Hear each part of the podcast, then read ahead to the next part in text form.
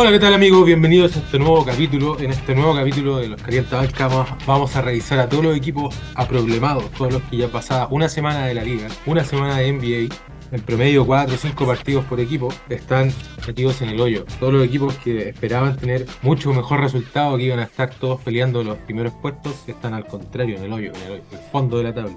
¿De qué equipos estamos hablando principalmente? Los Ángeles Lakers y su super trío de estrellas que no consigue hacer nada con el peor porcentaje de tiro de la liga. De la historia. De la historia.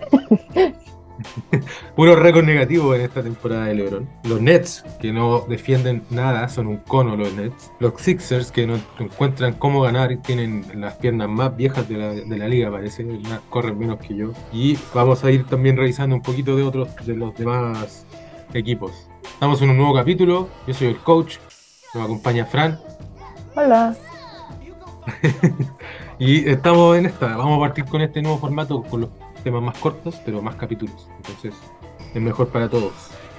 Los problemados con los Lakers, partamos con el equipo más famoso, el equipo más parandulero, el equipo más... Los Ángeles Lakers, ayer jugaron con Denver Nuggets, con el equipo del dos veces MVP.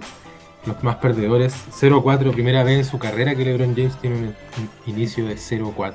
Desde los de Cuando era rookie, parece que empezó a 0-4. 0-4 también haciendo puro récord negativo, como dije antes. Y, este partido contra los Nuggets jugar, no jugó Quasero, que tiene una pequeña lesión, una molestia, entonces no jugó. Ah, entonces, ¿de quién es la culpa ahora? Porque hasta ahora todo el mundo venía haciéndole la culpa a Westbrook, que Russell, que Russell aquí, Russell allá.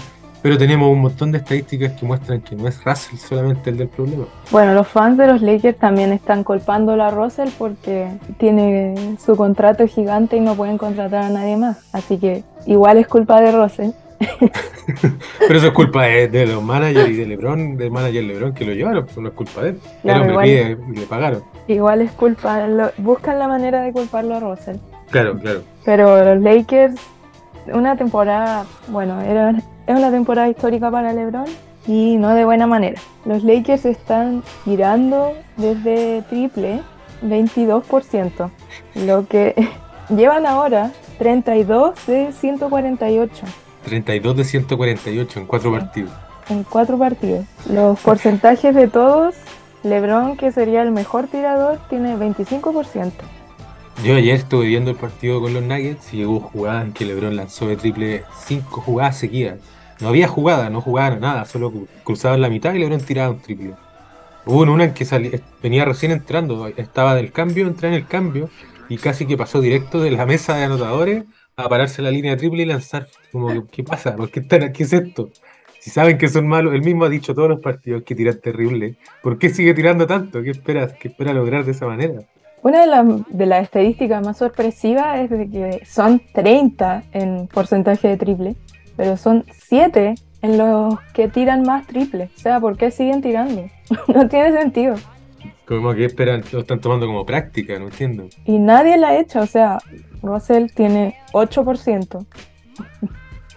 Pareciera que es como mentira, o, pero tiene 8% de triple. Y Anthony Davis es todo grande y largo y tiene eh, bastante habilidades, pero una de esas no es tirar. 18% tiene de, triple. Y, no solo de triple, ¿eh? Davis también está lanzando mal de, de, media distancia, está tirando mal de todos lados. Y los equipos lo están dejando solo pero de una manera ya que es como para la risa, porque cuando si defendía a Davis y ni siquiera lo miraba, se daba vuelta a esperar el rebote. sí, hay un video muy bueno, pero voy a buscar si lo encuentro lo pongo, porque está literal Nurkic como cubriendo la pintura y Davis está, llega corriendo a la zona de triple y Nurkic ni siquiera lo mira, solo va al rebote. Ni siquiera hizo el intento de acercarse. El tiro de Davis chocó en el tablero por el lado. Sí, sí.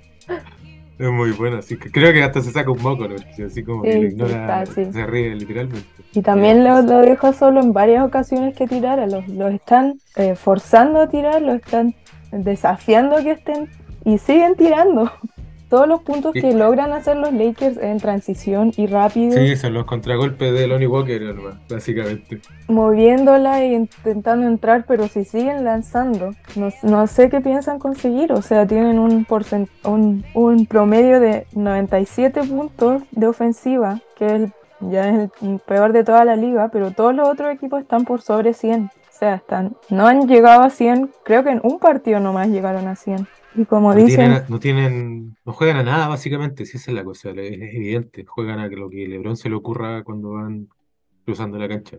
No y LeBron ya no está en la edad para poder hacerlo todo el partido. Si se nota que al principio parte con más energía y después en los últimos cuartos anda tirando mucho 80 más triples seguidos. Sí, sí, es verdad, es evidente, si el Father Time is undefeated.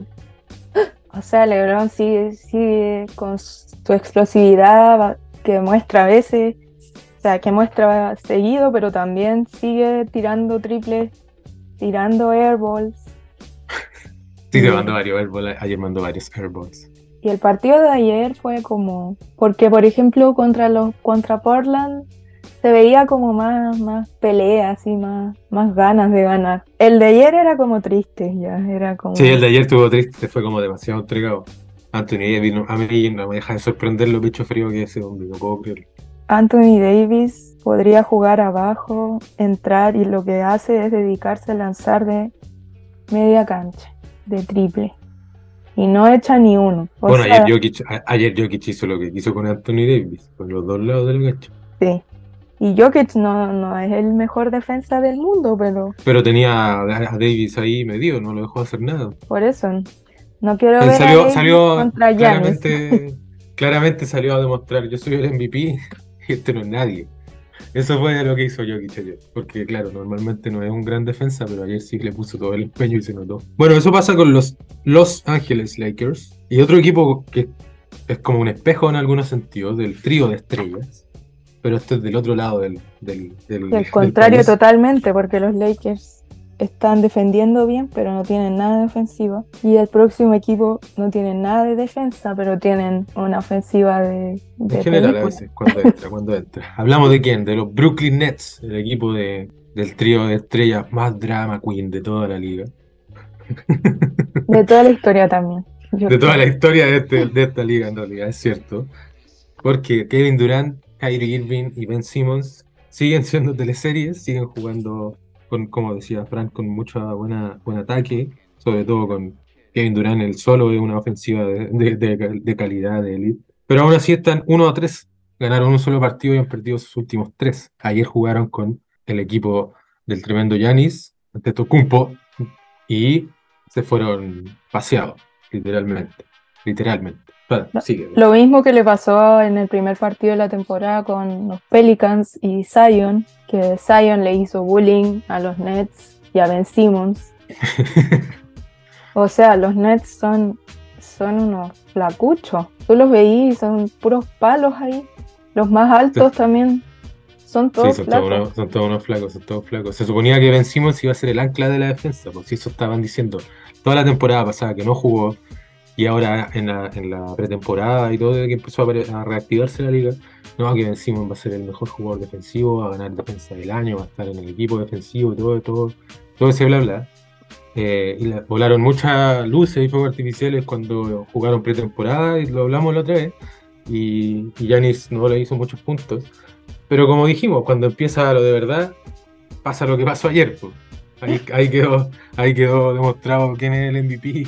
Igual es lo mismo, en la mitad Giannis estaba jugando como que era una práctica y él está intentando sacar un tiro de media distancia y ocupó la primera mitad para intentarlo y sacar esas jugadas y la segunda dijo ya no, hay que ganar este partido y ahí hizo Sí, sí, po.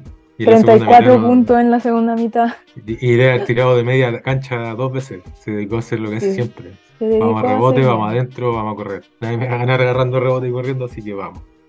Estaban hablando en la, en la mitad de que Ben Simmons y los Nets habían contenido a Giannis y después hizo 19 puntos como en 7 minutos en el tercer cuarto. Ben Simmons no tiene, no tiene alma, yo creo, no tiene corazón para este deporte. Yo creo que ese es el problema. eh, eh, y, más, y se nota, se nota en su forma de jugar, se nota en su forma de moverse, el, el hecho de que no tiene hambre de nada, como que está ahí porque tiene las habilidades naturales y la vida lo llevó para allá, pero no, no se nota alguien como alguien que quisiera estar ahí. Y como habla también, porque en el partido contra los Grizzlies, un buen partido de ofensiva y nada de defensa por ningún lado. No, para nada. El- parecía exhibición. La dupla de Kyrie y Kevin Durant con 37 cada uno. Y la dupla de Morant y Bane con 38, cada uno. 38 cada uno, sí. Y Ben Simmons marcaba a Morant o a Bane, Estaba Al- por todos lados, pero pero le hicieron casi 80 puntos. sí, que se suponía que era el jugador defensivo. También Morant lo hizo una trampa para que lo- se fuera del juego del partido con las seis faltas, recordando una jugada que le hizo su temporada de novato. si está el video lo vamos a buscar, vamos, lo vamos a poner encima. Voy a poner encima.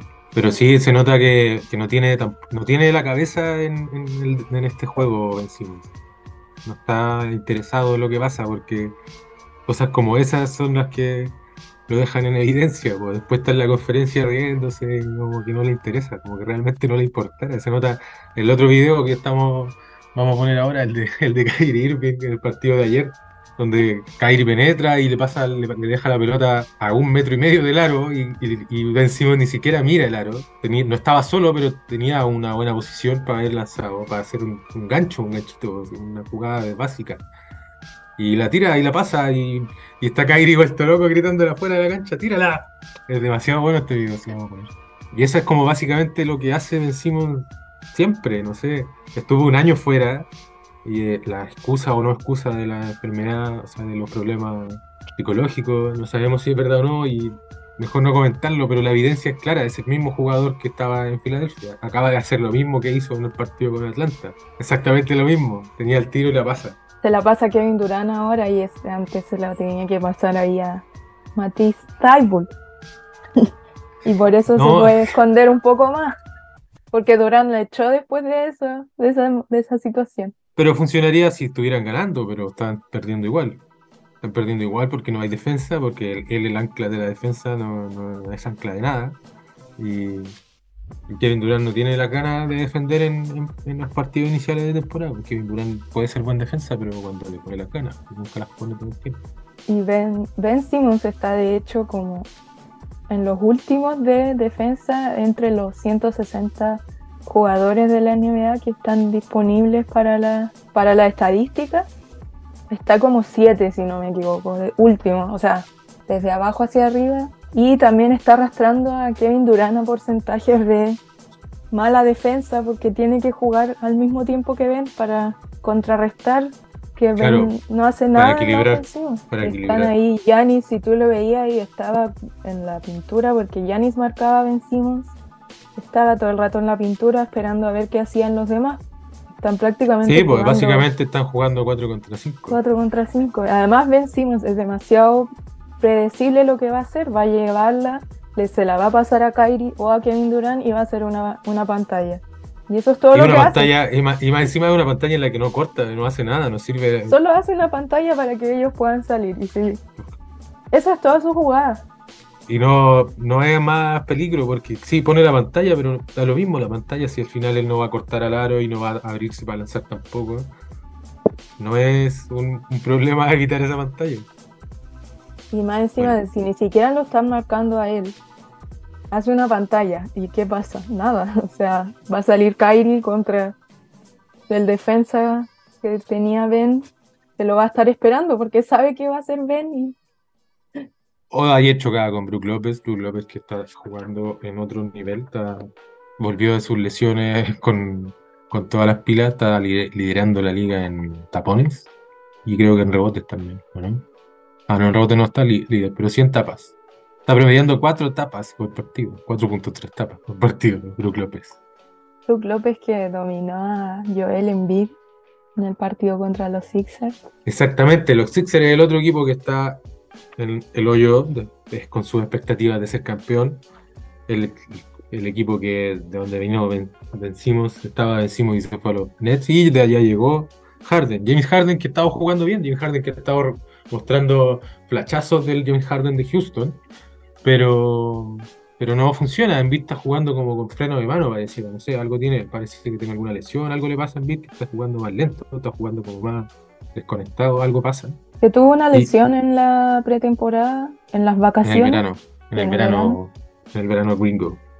tenía una lesión en el pie, entonces no pudo como aclimatarse y ni recargarse o volver a entrenar bien su cuerpo. Entonces ahora como que recién está volviendo a... Se nota, se nota mucho, se nota por cómo se mueve, por cómo está de, energía, se, ve cansado y se ve lento.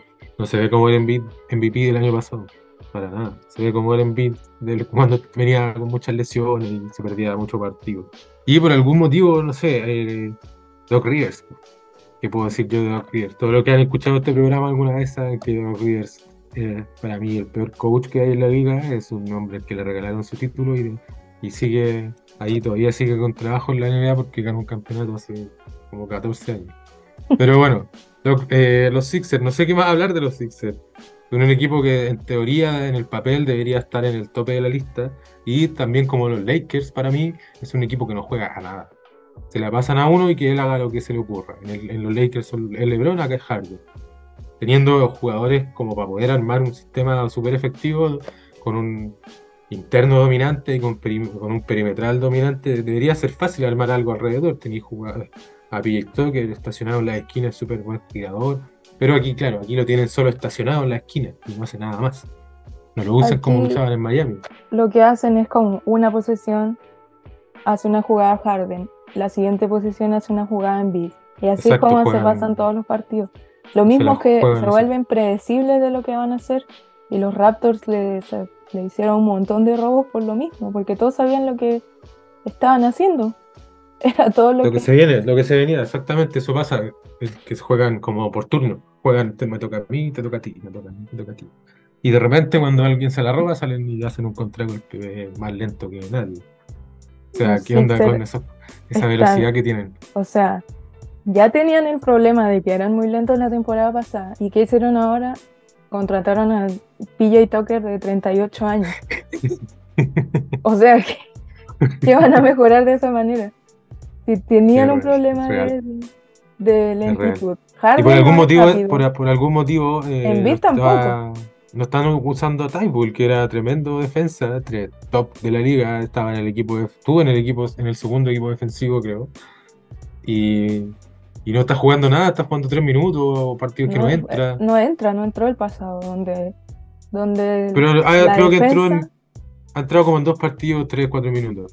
En el partido contra los Raptors de ayer era una defensa que ya era como la NBA jugando contra niños de colegio, porque los Sixers nos dejaban hacer todo. Y los Raptors no son muy buenos tiradores de triple ni de media cancha, son mejores adentro pero estaban echando todo porque los dejaban completamente abiertos en transición, que los, los Raptors son súper largos y grandes, entonces tenían muchos robos en las transiciones, los, los Sixers los dejaban completamente solos, lo, hacían lo que querían y así ganaron los Raptors bastante decisivamente fue el partido de los Raptors con la victoria más como concreta y más decisiva. En ningún momento perdieron el control del partido y los Sixers estaban como, como en nada. Bueno, sabemos que los Raptors son la kriptonita de Embiid, pero no tuvo un mal partido ayer, en todo caso. Y aún así perdieron. Me parece que Harden y Maxi tuvieron un partido decente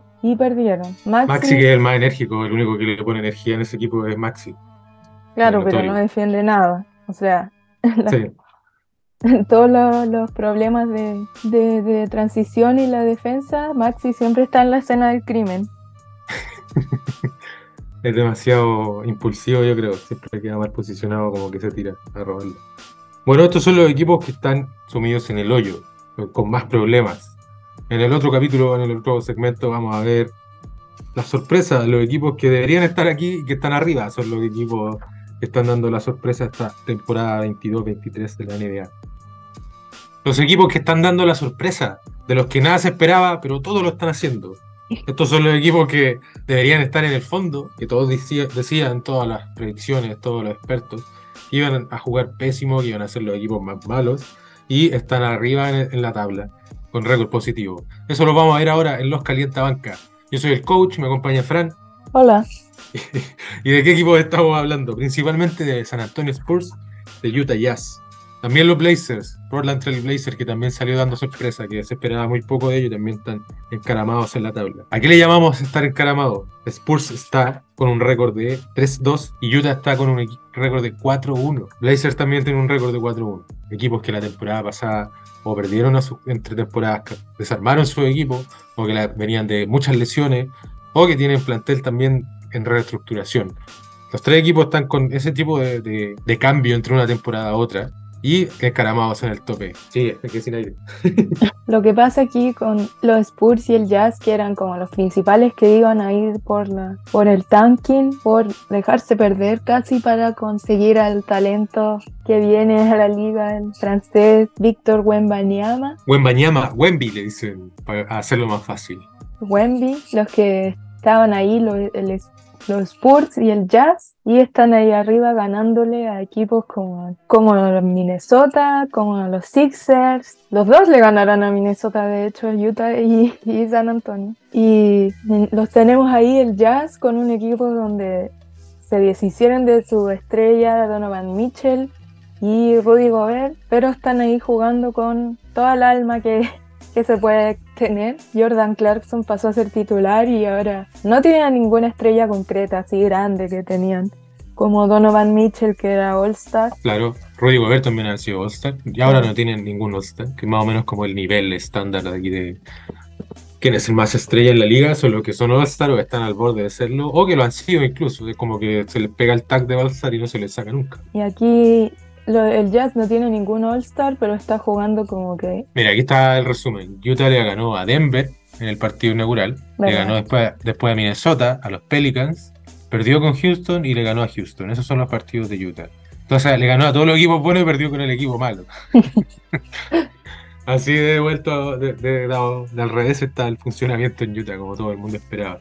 Mi teoría es que Utah tiene un plantel muy bien mezclado de veteranos que conocen lo que es la NBA hace 10, 15 años, con jugadores jóvenes que son muy buenos, que son muy, muy sólidos. ¿Cuáles son los veteranos? Mike Conley, Jordan Clarkson y mm, Rudy Gay. Rudy, Gay, Rudy Gay. Los tres veteranos de 10, 15 años en la liga y todos que tienen experiencia en playoffs, llegando hasta adelante, hasta finales de conferencia y cosas así. Entonces, son jugadores que saben hacer el trabajo, que no van a hacer a jugar mal jamás. O sea, me refiero a que no van a, a jugar como juega un jugador joven en términos de errores y ese tipo de cosas, cometen pocos errores. Y esos tres jugadores que son como el esqueleto, junto con jugadores jóvenes como Colin Sexton y Lori Markkanen, que los dos son muy buenos jugadores, muy potenciales estrellas, sobre todo Markkanen. Pasa esto, pues, son jugadores muy, muy... Es un equipo que debería ser malo porque no tienen All-Star, no tienen mega estrellas, pero no tienen jugadores malos, son súper buenos jugadores todos, son todos jugadores que en cualquier equipo tendrían un buenos minutos. Son jugadores, cualquiera de estos que nombré, que hoy en día los Lakers serían titulares. Entonces, eh, eh, es, un, buen equipo, no es un mal equipo. Por supuesto, estamos en el principio de la temporada, pero pues va, dale Utah. O sea, a mí, por mí que Wemby caiga en San Antonio, así que sigue, que sigue ganando Utah. Igual puede caer en Utah por otros lados, porque tienen la, la pick de los Nets, de los Rockets, por todas las tres Utah tiene como 20, así sí, pues, está como, está como lo, como que sí, después de todos esos traspasos de Gobert y de Mitchell. Los Sixers también. Si los Sixers quedan muy abajo, los Nets podrían terminar con Wemby. Bueno, para quien no sepa, Wemby, Víctor Wembanyama, es el, el mejor eh, prospecto desde LeBron James. Y el mismo LeBron James dijo que Wemby era un alien, que es algo que nunca se ha visto. Todo el mundo está de acuerdo, es impresionante. Es un jugador de creo que 2 metros 23 que se mueve como Kevin Durant, es como Kevin Durant, pero más alto todavía, más grande. Y con mejor físico del que tenía Durant a los 18 años. O sea, no se, no, no se ve como un, no, como un Boban, no se ve como Porzingis, no se ve como Chet Holgren, si alguien lo conoce, otro novato que entraba este año que se lesionó en la pretemporada. Y es impresionantemente habilidoso, tiene un, un tiro de tres muy, muy bueno, muy fluido. Wemby es tan, es tan esperado y es tanto el hype que hay alrededor de Wemby de Wembanyama, que todos los partidos del equipo donde está jugando ahora, donde va a jugar ahora, los van a dar en, el, en la app de la NBA.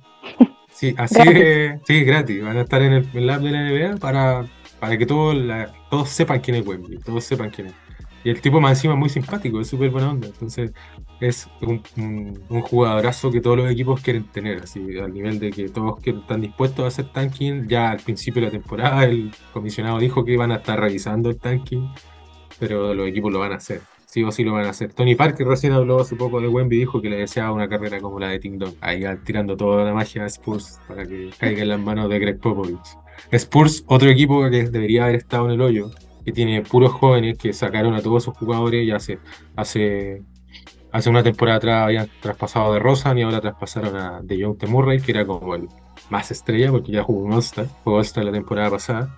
Y tenían a puros jugadores jóvenes o jugadores de rol que también siguen siendo jóvenes todavía, como Jacob Potter, el, centro titular, que es un jugador de rol que tendría un, minuto bueno en cualquier equipo, en cualquier equipo jugaría, pero es joven todavía, creo que tiene como 26 años, 25, 26 años, y, los demás que son mucho más jóvenes, como Keldon, Johnson y Keldon Johnson, Basel, el, que tiene el peinado de como de entre Rodman y Jason Kidd, ¿cómo se llama? Bueno, es el novato.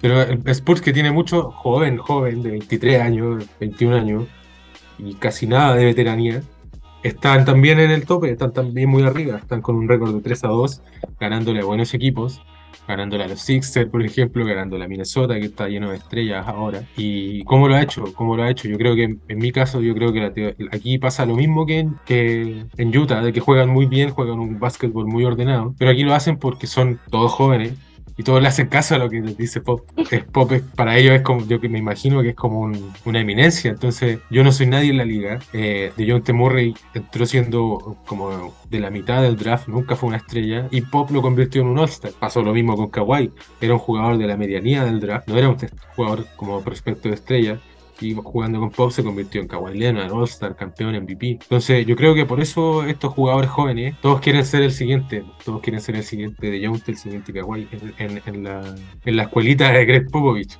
Sobre todo mientras todavía está, pues si nadie sabe cuándo se va a ir.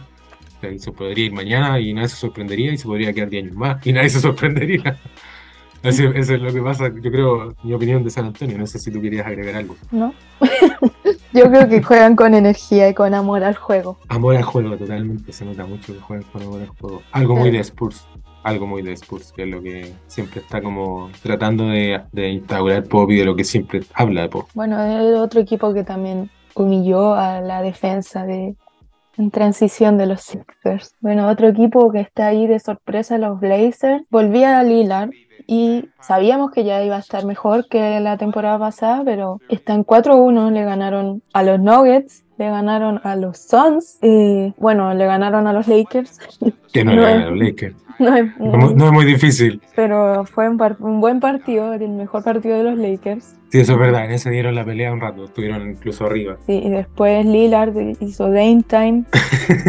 Yo te mandé una imagen de alguien que era muy buena, que era dos historias y una era Ross Time, eh, lo, opuesto de Dame Time, porque justo eh, quedaban como 30 segundos, los Lakers estaban como dos abajo o, igual. los Lakers estaban uno arriba, la jugada que todos han hablado. Lakers estaban uno arriba, quedaban 30 segundos y Ross decidió hacer un 2 por 1 por algún motivo. Se fue, él subió la pelota, llegó al a un tiro de media distancia y lanza. Sin rebote, sin nadie más, no había llegado nadie más. Nadie más había llegado hasta arriba, no había rebote, posibilidad de rebote, no había nada. Todos estaban así como, ¿qué? Y después de eso, justo después de eso, Lillard echó un triple y dijo, Dame time. La jugada siguiente, es perfecta la comparación, la comparación de de cómo es. Bueno, bueno la combinación de Lillard y Simmons fue campeón de la, de la competencia de clavadas Simmons, ¿o no? Simons. No, me acuerdo, no me acuerdo. Yo me acuerdo de él por estar, por estar ahí. Sí, tenía cara como de tener 14 años. Sí, me acuerdo de, su participación, pero no me acuerdo si ganó. No me acuerdo. Han estado tan fome los, los concursos clavados últimamente que no me acuerdo ni quién ganó el año pasado, ni, ni siquiera me acuerdo quién estuvo realmente. Creo que el de New York ganó uno, pero no, me acuerdo. Estaba demasiado fuerte para. Anferny Simons. Anferny Simons con el mismo nombre de Penny, pero nadie le ha dicho Penny todavía, de Penny Hardaway. Que también tienen más, más jugadores muy, muy power, muy. Jeremy Grant era el otro, se me estaba olvidando. Jeremy, Grant. Jeremy Grant que estaba dando la hora haciendo nada, perdiendo su talento en Detroit y lo trajeron acá y, claro, si tú juntas a Damian Lillard con Jeremy Grant y Nurkic, que igual es un jugador que rinde, tiene sus fallas defensivas, pero es un jugador que al otro lado rinde, que, que es un peligro, no lo podéis dejar solo.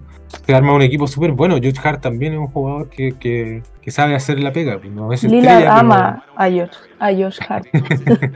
es que es un buen jugador, pues, es un jugador sólido. Pues, no, vas- no te va a ganar el partido, pero sí te va a aportar siempre, que siempre va a estar ahí. Entonces, son jugadores que sirven mucho. pues.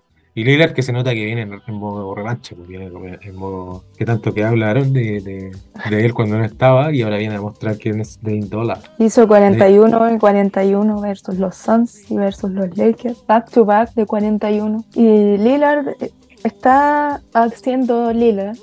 Pero también es interesante para mí que el partido contra los Lakers, Lillard los puso arriba, pero después los Lakers lo, volvieron a empatar y fue Jeremy Grant el que tiró el tiro ganador. Y fue una jugada que no, no le hicieron por Lillard, fue una jugada en equipo y fue Jeremy Grant el que entró y se paseó a, Le- a LeBron y a Anthony Davis. Y contra los Suns eh, parecía una jugada que fuera para Damian Lillard, pero se la pasó a Anferni y fue él el que se paseó a Ma- Michael Bridges, el que casi fue jugador Defensa de del defensa del año y se- ese también fue el tiro ganador, o sea, tiro ganador versus Lakers y tiro ganador versus los Suns. Ninguno de los dos fue Lillard. Yo creo que eso habla bien del equipo. que habla bien de Lillard también, habla bien de Lillard también, que les Sí. pasa la pelota en esos momentos, que no se acabrona y no quiere ser él la estrella, que le importa más que se haga el punto y que el equipo gane, que, que ser el que está brillando. Total, él tiene todo el resto del partido para meter sus 40 puntos. No, no le cuesta, Entonces- no le está costando nada meter esos 40, está echando todos los triples que quiere.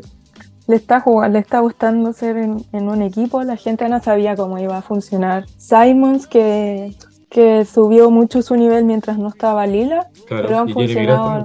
Jugadores que necesitan la pelota, son jugadores, esa es la cuestión, hay una pura pelota para tantas manos, pues, pero se la han distribuido bien. Se la han Y a súper igual bien. le ha gustado ir y jugar sin el balón, jugar un poco como Curry, andar corriendo Claro. por ahí y salir y Claro, lanzar. exactamente. Y no, Y- ser, y, y no ser el único foco de la defensa, si eso también le aliviana mucho el trabajo. Claro, y para mí, yo creo, no sé si será por el resto del equipo, pero Simons y Lillard se están viendo mejor que Silla y Lillard se vieron en todos los años que estuvieron juntos. Yo creo que tiene que ver con, con que Lillard es más maduro, ya no tiene la misma necesidad de antes de ser el, el la estrella, pues, justo lo que estábamos hablando ahora. Entonces no, no tiene el mismo deseo que co- como que cuando estaban con McCollum los dos eran más jovencitos y los dos querían ser el que brillaba. Igual se sabía que era Lillard el principal, pero yo creo que ya no tiene esa, esa necesidad de ser la estrella y la cara. Bueno, ayer perdieron, pero perdieron con Miami, no perdieron con cualquier cosa, así que perdieron El partido invicto, contra Denver. El partido contra Denver que tuvo un- uno de esos cuartos muy entretenidos de ver, donde estaban parejos con, el- con Denver hasta que en el tercer cuarto Anthony Simons echó seis triples de seis intentos, hizo 22 puntos, fueron más triples. Bueno, echó muchos triples en todos sus intentos y Lillard lo estaba buscando, se la pasaba desde el otro lado de la, de la línea de triples solo para que le tirara Simon, Simon y Es Simons o Simons, ¿por qué se escribe igual? no, ¿Por qué lo es que es? Simons porque no tiene dos M, Ah, tiene una sola. Ah, no se Sí. escribe igual, ok, ok, no sabía. por eso es. Simon. Y ahí todos le estaban pasando la, la pelota y hizo muchos puntos y fue muy entretenido de ver ese tercer Bueno. cuarto donde lo ganaron. ¿eh? Otro equipo que está dando sorpresa, que quizá no es tan sorpresa, pero que está bien arriba y que está jugando súper bien.